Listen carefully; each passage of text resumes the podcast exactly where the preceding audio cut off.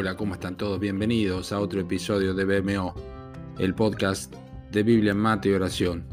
Aquí avanzamos en la lectura cronológica de las Escrituras y en este día nosotros leemos los capítulos 26 al 29 del profeta Jeremías.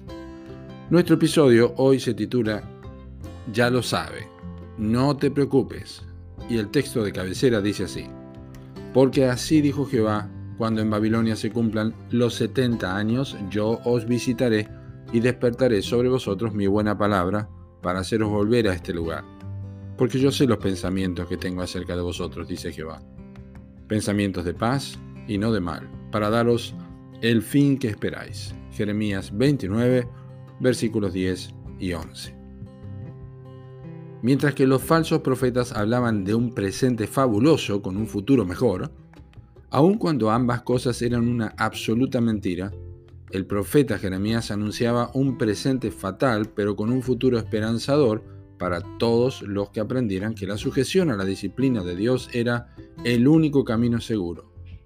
Con el calendario en la mano, Jeremías pudo inclusive hablar de la cantidad de años que duraría el juicio de Dios sobre la nación. Todavía más, él fue capaz de asegurarles a quienes ya estaban bajo el yugo de la esclavitud de Babilonia cuál era la calidad y la temática de los pensamientos divinos para con ellos. Dios finalmente les daría lo que ellos esperaban. Pero ¿cómo estar seguros de que lo que ellos esperaban era lo que Dios esperaba? ¿Acaso Dios se sujetaría a cualquier deseo del pueblo? Quiero que notes con atención lo que el Señor haría con ellos durante el exilio. Dice, yo os visitaré y despertaré sobre vosotros mi buena palabra. Ellos pensarían como Dios quería que pensaran. Ellos tendrían un corazón completamente transformado. Y me buscaréis y me hallaréis, porque me buscaréis de todo vuestro corazón, dice el versículo 13. Dios no los habría mantenido en Babilonia durante siete décadas solo para un escarmiento caprichoso, sino para una lección del todo rectificadora para sus almas y corazones. Preguntamos, ¿qué sentido tiene la disciplina si solamente cambia la conducta, pero no las intenciones? ¿Qué valor tiene la corrección si solamente logra en nosotros que hagamos las cosas para no volver a escarmentar? Ah, pero si la reprimenda de Dios viene acompañada por el poder de su palabra, que transforma el corazón y renueva la mente, entonces, y solo entonces, lo que tanto esperamos nosotros en medio de la disciplina es exactamente lo que Dios tenía pensado para nuestras vidas.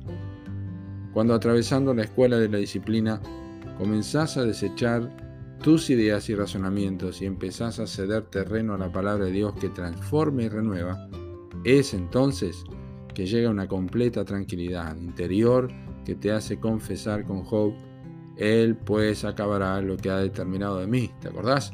Job 23:11.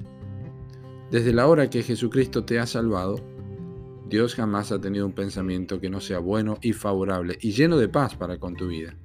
Ni una sola vez piensa el mal de tu vida. Ni una sola vez hay argumentos de enemistad, ni una sola vez hay amenazas de condenación. Nunca, jamás. Pero cuando piensa paz para tu vida, no lo hace sin considerar lo que precisas para que la experimentes de verdad y a veces es necesaria la disciplina de su parte. Qué buena es la disciplina cuando Dios ya lo sabe todo de antemano, ¿verdad?